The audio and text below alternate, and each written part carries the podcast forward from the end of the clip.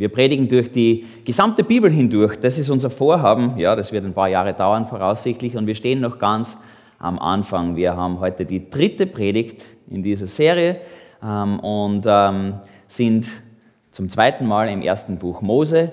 Ähm, manche der Bücher werden wir nur einmal betrachten, andere zweimal, aber alles ziemlich im Schnelldurchlauf und nur in so Blitzlichtern sozusagen.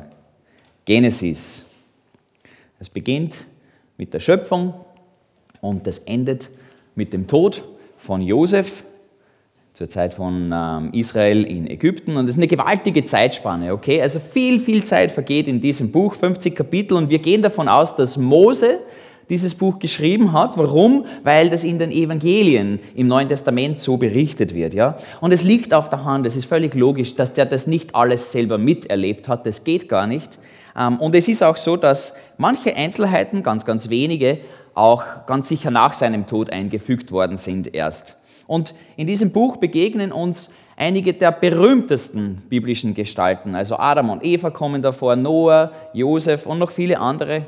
Ganz besonders aber lernen wir Gott kennen, oder? Er ist der Hauptcharakter in der ganzen Sache.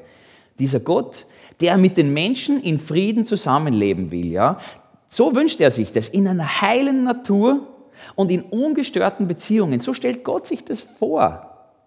Und wir zerbrechen das in unserer Sünde. Aber Gott macht sich auf. Das ist die geniale Botschaft. Er durchbricht das Schweigen, so wie wir es gesungen haben. Wir müssen ihn nicht darum bitten, er tut es. Ähm, wir dürfen ihn trotzdem darum bitten natürlich. Er geht auf uns zu, auf uns Menschen zu, nicht einfach nur damals, er ist unveränderlich, auch heute weil sonst wäre das eine irrelevante Geschichte für uns, das ganze Bibel. Ähm, und Gott ermöglicht einen Neustart. Ja? Und er verbündet sich dazu. Er sucht sich einen Menschen aus, das haben wir vom Stefan vor zwei Wochen gehört. Er sucht sich einen von diesen Menschen aus, die da in diesem Apartment, das sich Erde nennt, wie der Stefan gesagt hat, wohnen. Einen sucht er sich aus und mit dem verbündet er sich, das ist der Abraham. Und durch ihn, durch seine Familie und durch seine Nachkommen später will Gott die ganze Erde segnen. Ja? Er will segnen. Das haben wir vom Stefan gehört.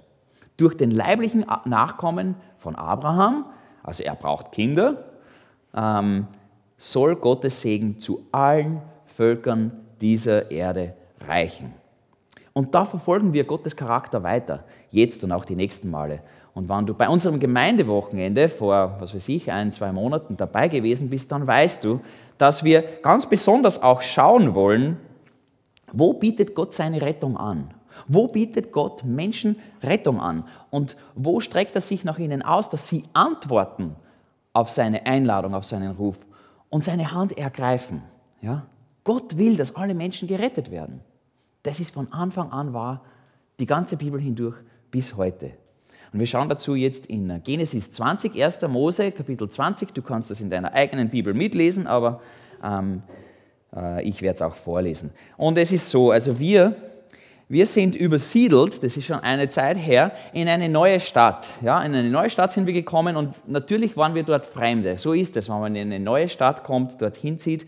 Und im Rückblick muss ich sagen, das war schon ein seltsamer Plan von uns, ähm, als Ehepartner haben wir beschlossen, wir haben geredet und haben uns überlegt, dass wir uns nicht als Eheleute vorstellen, den Leuten, sondern wir haben uns gedacht, wir sagen, meine Frau ist eigentlich meine Schwester. Ja? Seltsamer Plan im, Rück, im Rückblick, aber da kommen wir hin und wir sind noch gar nicht lange dort gewesen, in dieser Stadt. Und tatsächlich, der Bürgermeister hat meiner Frau einen Heiratsantrag gemacht, weil der geglaubt hat, das ist meine Schwester. Ja? Und ich kann ja diese Geschichte kaum verkaufen. Ja? Das ist nicht mir passiert, sondern das ist im Prinzip, was in Genesis 20 passiert. Abraham und Sarah machen das. Nicht zum ersten Mal übrigens. Ähm, wir können die Landkarte kurz einblenden. Ich stelle mich ein bisschen auf die Seite. Die, die hilft uns einfach nur kurz ein bisschen einen Einblick zu kriegen, ähm, wo wir da sind. Wir sind eben, ich werde das aus der Einheitsübersetzung übrigens heute lesen, nicht zufällig, ähm, einfach weil das uns hilft, den Text besser zu verstehen. Und wir befinden uns da ganz im, also Abraham ist hier oben losgegangen und wir sind da jetzt in Israel und wir sind ganz im Süden. In Negev, so heißt diese, dieses Gebiet, und das ist ähm, an, ganz in der Nähe vom Gazastreifen. Hier ist Gazastadt und hier ist Gera. In dieser Stadt sind Abraham und Sarah jetzt ähm, und Google Maps, das kann nicht mal die, die Strecke berechnen derzeit. Ähm, ihr, ihr versteht warum. Also da gibt es keinen Weg rein oder raus im Moment. Aber wir können das einordnen, wo das ist. Danke, wir können das wieder wegmachen. Hilft uns nur, damit wir kurz sehen, wo wir eigentlich sind. 1. Mose 20, ich lese aus der Einheitsübersetzung heute vor. Abraham brach auf in das Land des Negev, ja? Das ist eine Wüstenregion. Er ließ sich zwischen Kadesh und Schur nieder und hielt sich in Gera, eine Stadt, als Fremder auf. Abraham sagte von Sarah, seiner Frau, sie ist meine Schwester. Da schickte Abimelech, der König von Gera, hin und ließ Sarah holen. Und Gott kam nachts zu Abimelech im Traum und sprach zu ihm, siehe, du wirst sterben wegen der Frau, die du dir genommen hast, sie ist verheiratet. Also dieser Abimelech, der sammelt sich einen Harem, okay? Ähm, und ich weiß nicht, vielleicht betreibt er Heiratspolitik, so wie wir das aus Europa kennen, oder vielleicht, also die, die Frau war sehr schön, das lesen wir in der Bibel. Jedenfalls nimmt er etwas, was ihm nicht zusteht, das ist klar. Ähm, und wir haben ganz am Anfang, wenn du mitgelesen hast in der Bibel, dazu ermutige ich dich, das hilft, das Ganze auch zu verstehen, wenn du zu Hause diese Kapitel selber auch liest. Ganz am Anfang schon hören wir, wenn der Mensch von der verbotenen Frucht isst, dann wird er sterben. Ja?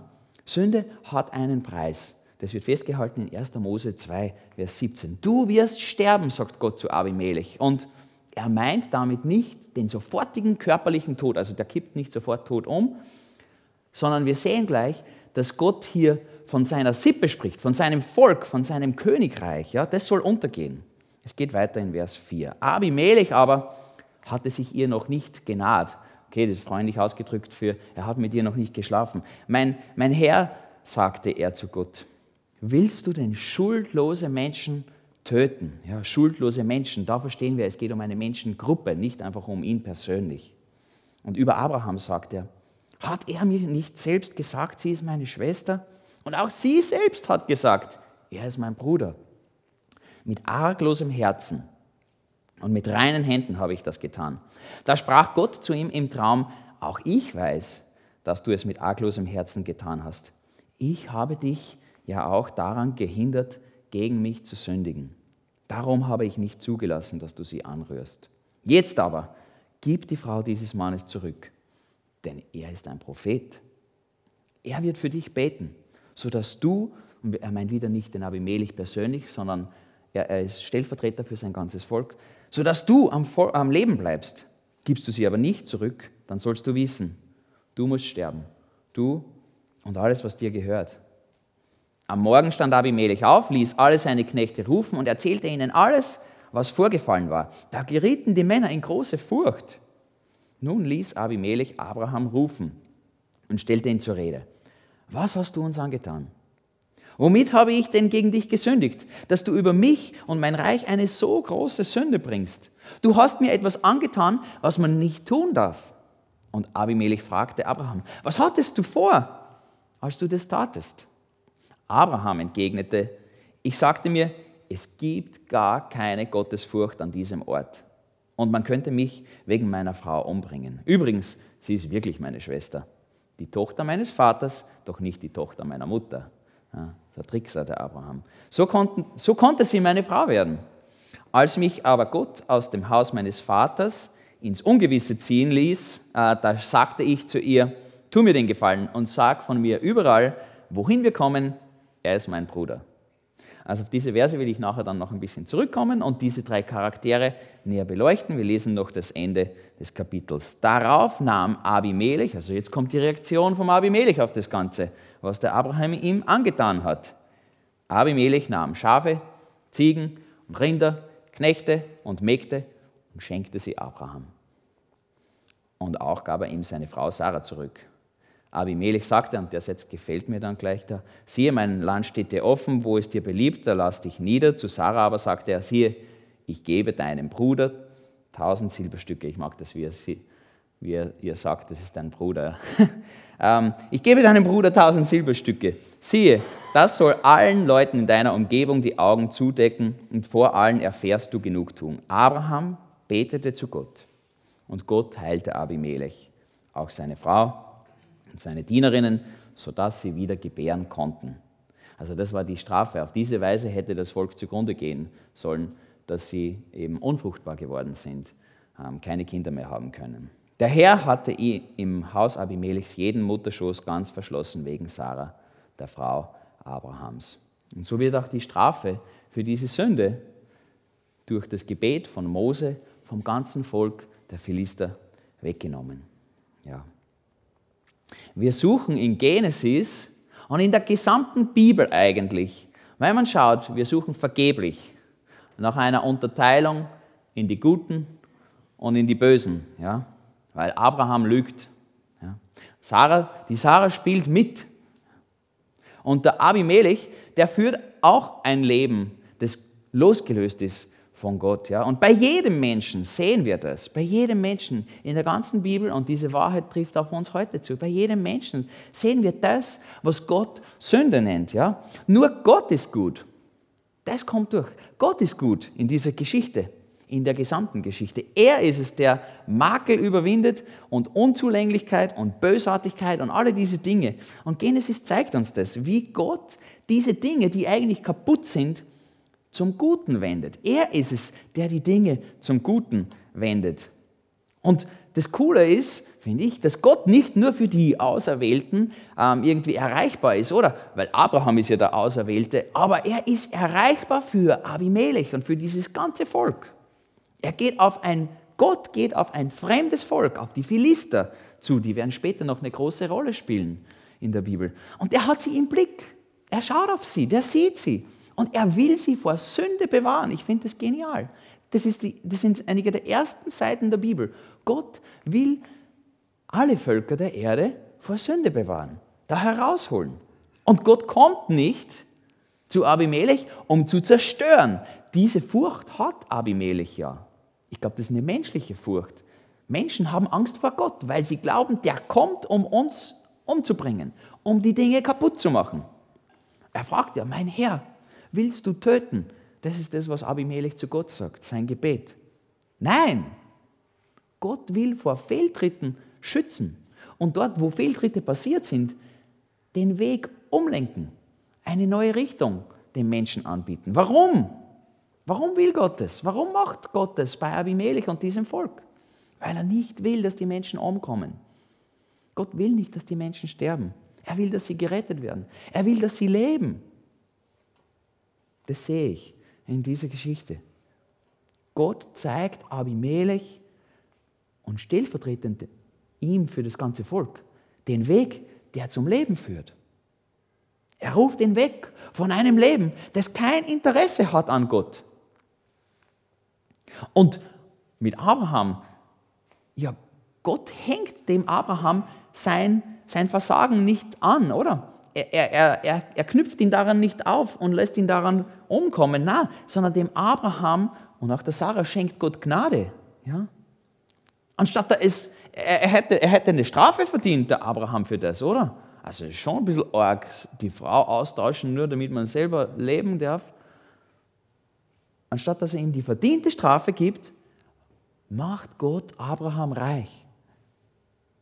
Das ist Gnade. Das ist Barmherzigkeit. So schaut das aus. Es ist völlig unverdient. Er hätte sich ganz was anderes verdient, aber er kriegt nicht das, was er verdient hat, sondern er kriegt etwas, was er nicht verdient hat. Das ist Barmherzigkeit und Gnade. So zeigt sich Gott hier.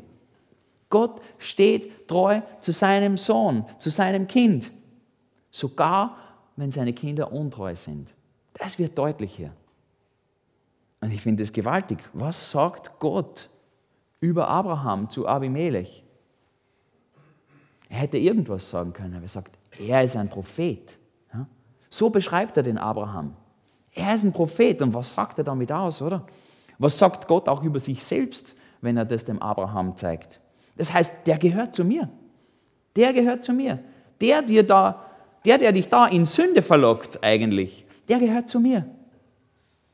Gott ist verlässlich, sogar wenn seine Kinder im Sumpf stecken, tief drinnen, grausliche Dinge tun. Das war nicht okay, was der Abraham gemacht hat. Aber Gott sagt, der gehört zu mir. Ja, so ist Gott. So ist Gott. Merken wir uns das. Ja? Das darf uns ermutigen, wann wir diejenigen sind, die sich so aufhören wie der Abraham, wenn wir auch nicht dasselbe tun, aber doch wenn Sünde sich in unserem Leben bemerkbar macht. So ist Gott. Das ist mein Sohn. Das ist meine Tochter. Der gehört zu mir. Und verteidigt uns sogar denen gegenüber, denen wir Unrecht getan haben. Das ist unverdient. Aber wir dürfen das glauben und wir dürfen darauf vertrauen. Wir dürfen uns daran erinnern, wann wir innerlich angeklagt werden oder auch von Menschen rundherum. Was hast du mir getan? Der gehört zu mir. Gerecht ist Gott, ja, aber er ist gnädig. Er lässt Freiheit zum Fehltritt, oder? Der hätte ja dem Abraham jeden Schritt abschneiden können, aber er lässt ihn gehen. Und wenn sein Kind einen Fehltritt tut, ist er bereit, ihm zu vergeben. Ja? Er segnet diejenigen, die mit ihm leben. Abraham lebt mit ihm. Aber Gott segnet nicht nur diejenigen, die mit ihm leben, sondern sogar die, die nicht nach ihm fragen. So ist Gott. Er segnet den Abimelech auch und auch die Philister. Gott widersteht dem Bösen, ja, aber er rettet die Bösen. Gott rettet die Bösen. Das übersteigt meinen Verstand. Das geht über meinen Sinn von Gerechtigkeit weit hinaus. Fair stelle ich mir anders vor. Ja? Aber seine Maßstäbe für Gerechtigkeit sind, sind höher als meine. Sie sind höher als meine. Er ist noch viel gnädiger, als ich überhaupt ahne. Unvorstellbar. So ist Gott in Genesis 20. So beobachte ich ihn. Aber wie schaut es mit dem Abimelech aus? Ganz besonderer Mann, finde ich. Also, Abimelech glaubt, Gott kommt, um ihn zu verdammen, oder? Gott ist gekommen, um mich zu zerstören. Der hat was gegen mich. Also das zeigt einerseits, Abimelech hat einen Sinn für Gerechtigkeit, oder? Er weiß, dass Gott das Böse hasst und dass das nicht bei ihm sein kann. Aber deswegen beschäftigt sich Abimelech lieber nicht mit Gott. Ja? Er versucht da zu flüchten. Ja, wenn Gott so ist, dann will ich nichts mit ihm zu tun haben und dann will ich am liebsten gar nicht über den nachdenken.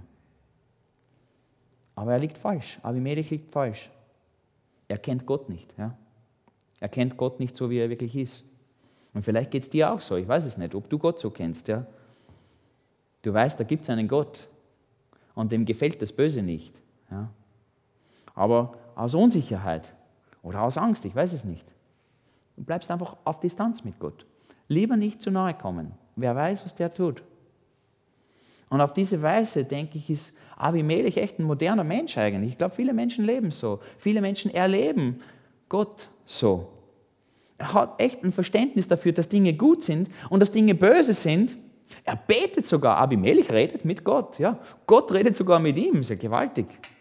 Aber er orientiert sich in seinem Alltag, in seinem Leben überhaupt nicht an Gott, sondern er orientiert sich an seinem eigenen Herzen, an den Dingen, die, die er sich wünscht. Ja? Er wünscht sich ja offensichtlich Beziehung. Ähm, aber er macht sich sein eigenes Bild von Gott und von seiner Gerechtigkeit, aber er kennt Gott offensichtlich nicht. Er weiß nicht, wie Gott wirklich ist. Das haben wir ja schon gehört. Aber genau das will Gott in ihm erreichen. Gott will das in Abimelech erreichen, dass er ihn kennenlernt. Und so streckt er sich nach ihm aus, weil Gott ist zwar dem Abimelech egal, aber der Abimelech ist, dem, ist Gott nicht egal. Ja? Gott ist ihm zugewandt. Gott geht auf ihn zu. Gott spricht zu ihm. Wir haben schon gesungen, ich habe schon gesagt, Gott durchbricht das Schweigen. Er bewahrt ihn sogar die ganze Zeit. Abimelech weiß es gar nicht. Sogar wenn er es nicht wahrnimmt, passt Gott auf diesen Abimelech und auf sein Volk auf. Und er stellt ihm diesen Abraham vor die Tür. Und ich glaube, das ist kein Zufall.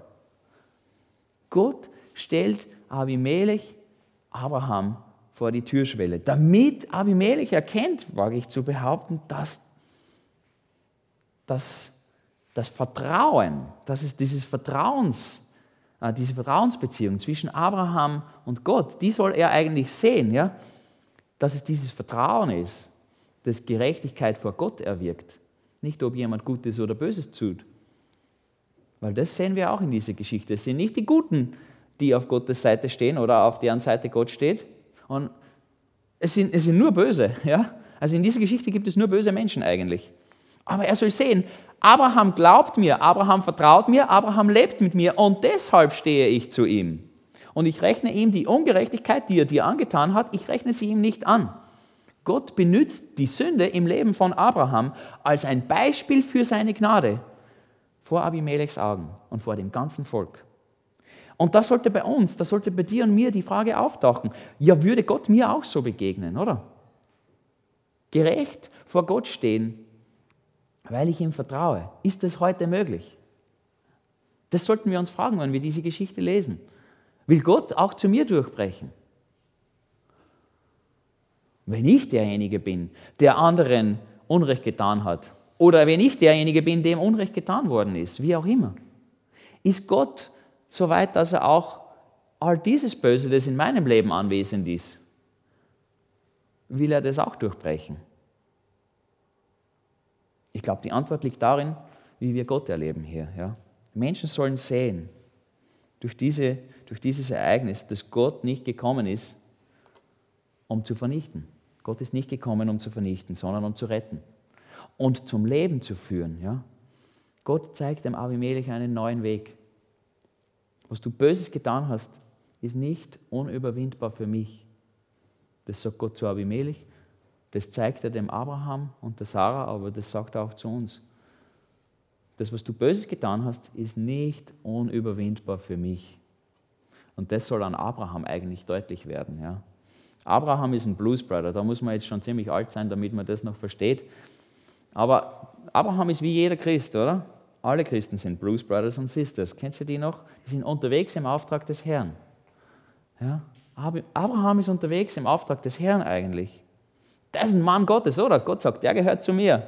Ein Prophet. Gott geht mit ihm. Sogar wenn Abraham in andere Richtungen steuern will. Aber Gott hat Abraham nicht zufällig auf die Reise geschickt. Das ist kein Zufall, dass er dort wohnt gerade, ja? Abraham ist ein Prophet, sagt Gott. Das heißt, wenn jemand ein Prophet ist, dass er ein Sprachrohr Gottes ist, der hat eine Botschaft. Ja? Und, was Stefan gesagt hat, Abraham ist der Segensbringer. Das ist sein Auftrag. Du sollst ein Segen sein. Du und alle, die nach dir kommen, sollen ein Segen sein. Du sollst den Segen bringen. Das soll Abraham tun, glaube ich. Das ist sein Auftrag. Segen bringen und für Gott sprechen, sonst würde Gott ihn nicht als Prophet bezeichnen. Er hätte einfach sagen können, das ist mein Kind, aber er sagt, das ist ein Prophet. Abraham hat Gottes Verheißung auf seiner Seite, das haben wir gehört, oder? Dieser, dieser Bund, Gott hat sich mit seinem Leben verbündet mit Abraham und das versprochen. Und das hat, diese Sicherheit hat Abraham eigentlich auf seiner Seite, oder? Er ist Gott begegnet. Er darf ihn kennen. Gott hat ihm eine Zukunft versprochen. Lass es die Leute hören. Die Leute sollen es erleben. Aber was macht Abraham? Der will einfach nur seine eigene Haut retten. Und gibt sogar seine Frau her dafür. Ja? Ich, äh, so, ich habe so Angst, dass die mich jetzt umbringen. Ich gebe euch meine Frau. Ja? Also seltsam. Aber ja, Abraham liebt einfach sein eigenes Leben mehr als seinen Nächsten. Ich meine, da sind wir im Neuen Testament. Abraham soll seinen Nächsten lieben, aber er liebt sich selbst viel mehr. Und er wäre berufen, in einer Stadt eine Botschaft zu überbringen. Ja? Als Prophet dem Abimelech und den Philistern zu begegnen. Aber erst ganz am Ende, wo Gott dann endlich eingreift, bringt er ihn dazu, dass er für Abimelech betet und ihn segnet. Ja? Manchmal ist es das notwendig, dass Gott hart eingreift damit der Segen tatsächlich dann bei diesen Menschen ankommt. Ich glaube, dass Abraham sich seinem Auftrag verweigert, weil er gar nicht damit rechnet, dass er an diesem Ort bei diesen Menschen auf ein offenes Ohr trifft. Ja? Das sagt ja Abraham als Erklärung, warum er sich so verhält, wie er sich verhält. Ich hätte nie gedacht, dass du mir zuhörst. Ich hätte nie gedacht, dass du auch nur ein bisschen Interesse für Gott hättest. Er glaubt gar nicht, dass das gelingen kann. Ja? Und an dem Punkt mache ich den Sprung in unser eigenes Leben, weil ich glaube, da stehen wir oft. Wir glauben gar nicht, dass unser Gegenüber auch nur ein bisschen Interesse an diesen Dingen hätte. Wir stehen an derselben Stelle wie Abraham. Ja? Gleichzeitig machen wir da auch einen riesengroßen Sprung innerhalb der Bibel, weit nach vorne. Im Glauben an Jesus Christus sind nämlich wir, okay? Wir Menschen heute sind im Glauben an Jesus Christus die Empfänger von dieser Verheißung, die Gott dem Abraham macht. Ja? Jesus ist derjenige. Jesus ist derjenige, der Gottes Segen wahrhaftig zu allen Völkern der Erde trägt, ja? indem er dieses Problem der Sünde, das wir da immer wieder beobachten, erledigt. Er erledigt es. Er bezahlt den Preis dafür, indem er am Kreuz stirbt. Ja? Und unser Glaube, wieder wie bei Abraham, unser Glaube ermöglicht es, dass wir wieder in dieser Beziehung mit Gott leben, so wie Abraham. Das ist auch für uns möglich. So wie Gott sich das vorgestellt hat, in dieses Leben einzusteigen. Der Glaube an Jesus, der schafft diesen Frieden zwischen Gott und mir. Er macht mich gerecht. Nur durch Glauben, nicht durch das, was ich getan oder nicht getan habe. Ja? Und mit dieser Verheißung kommt aber gleichzeitig auch der Auftrag zu uns. Die Verheißung, die Abraham gegolten hat und uns gilt der Auftrag, der Abraham gegolten hat, der gilt auch uns. Ja? Und da dürfen wir Abraham nicht folgen. Da ist ja kein gutes Vorbild in dieser Situation. Dass wir denken, dass der Mensch, den Gott uns gegenüberstellt, außer Reichweite für Gottes Botschaft ist. Abraham glaubt, die Botschaft kann nie ankommen bei Abimelech und seinem Volk. Dass wir urteilen, dieser Mann oder meine Freundin oder dieses Kind ist unempfänglich für Gottes Gnade. Bestimmt hat der oder die überhaupt keinen Sinn für Gott. Ja? Und deswegen mache ich gar nicht den Mund auf. Gott bewahre uns davor, dass wir das tun, dass wir so leben. Dass wir seine Botschaft nicht weitersagen, dass wir seinen Segen nicht weitergeben, weil wir den Menschen unterstellen, es gibt keine Gottesfurcht an diesem Ort. Ja? Weil dann wird eines Tages dein oder mein Abimelech zu uns kommen und uns fragen, was hast du uns angetan? Was hast du mir angetan? Warum hast du mir das angetan? Du hättest Segen im Gepäck gehabt und du hast ihn mir nicht angeboten. Du hast eine gute Botschaft gehabt. Warum hast du sie mir nicht gesagt? Gott hat dich, Gott hat mich in unsere Familien, in unsere Nachbarschaften, in unsere Beziehungen gestellt, nicht zufällig. Ja? In der Erwartung, dass wir die Verheißung weitertragen. Er sendet uns, sind wir wieder bei unserem Gemeindewochenende, er sendet uns in unsere Wartezimmer und in die Pendlerzüge und auf die Spazierwege und auf die Spielplätze. Dort sendet er uns hin, damit wir die Not der Menschen wahrnehmen und ihr begegnen. Mit Gottes rettender Botschaft, mit praktischer Liebe. Und da können wir Gott echt dankbar sein, dass er immer noch derselbe ist, dass er rettet. Nicht aufgrund dessen, wie gut oder böse die Menschen sind, sondern weil Menschen ihm vertrauen. Durch den Glauben an Jesus. Wir können Gott dankbar sein. Wir können Gott dankbar sein, dass er treu ist, dass er gnädig ist, dass er seinen Bund aufrechterhält, auch wenn der Abraham, Abraham ihn schon kaputt gemacht hätte. Das wäre ja zu Bruch gegangen. Wenn seine Frau Sarah weg ist, ja, wie sollten die jemals ein Kind von ihm kriegen? Die ganze Verheißung wäre dahin gewesen. Nein, Gott passt auf drauf. Er ist treu, er ist gnädig. Wieder und wieder, jeden Moment. Und er ist bereit, dass es das jedem Menschen gibt. Ja? Wir können Gott dankbar sein, dass er verzeiht, weil er wirklich verzeiht, wann wir diese Liebe vorenthalten. Ich glaube, wir tun das immer wieder. Wir können uns freuen, dass Gott den Abimelech liebt, dass Gott dieses Volk liebt, dass er es nicht zerstören will, dass er es zum Leben führen will. Weil das gilt heute, jedem Menschen, jedem Volk. Und mit unserem Leben zeigen wir das oft nicht. Ja, wir zeigen nicht, wie gut wir sind. Ja. Daran, also ich scheitere daran, den Menschen zu zeigen, wie gut ich bin, ja, weil ich es nicht wirklich bin. Aber wir können zeigen, dass Gott gut ist und dass ein Leben mit Gott gut ist. Unser Leben soll auf ihn hin zeigen, nicht wie gut meines ist. Weil er verzeiht Sünde, er ist gnädig, er begegnet den Menschen liebevoll. Ja? Und er schenkt Leben, er will neues Leben schenken, eine Umkehr anbieten. Schau, es gibt einen Weg, der zum Leben führt. Und er erneuert uns auch, wann wir zerbrechen. Er tut es. Und das erste Buch Mose, das findet auch ein Ende, ja? Und es endet wieder mit einem Versprechen, nämlich, dass Gott treu ist. Ich glaube, das ist eine der großen Botschaften von diesem Teil der Bibel. Gott ist treu. Die Gnadenstraße, die hört nicht auf damals mit dem Punkt am Ende des Satzes, nicht beim Abraham und nicht beim Josef. Und sie hört auch nicht bei mir auf. Ja? Mit mir endet Gottes Gnade nicht, glücklicherweise. Gott passt auf sein Versprechen auf und er erfüllt es. Ich werde es mit meinem Fehlverhalten nicht zerstören. Ja? Und ich werde es auch mit meinen guten Taten nicht vollbringen. Ja? Ich soll es nur weitersagen, ich soll es nur weitertragen. Und da dürfen wir heute ganz sicher auf diesen letzten Sätzen aus Genesis, das ist Kapitel 50 dann, feststehen. Fürchtet euch nicht, steht dort, fürchtet euch nicht. Gott wird für euch sorgen. Das heißt, wir können ohne Angst, ohne Angst, dass wir unseren Ehepartner verlieren, so wie der Abraham, oder das eigene Leben sogar, ohne Angst dürfen wir Gottes Auftrag wahrnehmen und ein Segen für die Menschen sein und seine Botschaft weitertragen.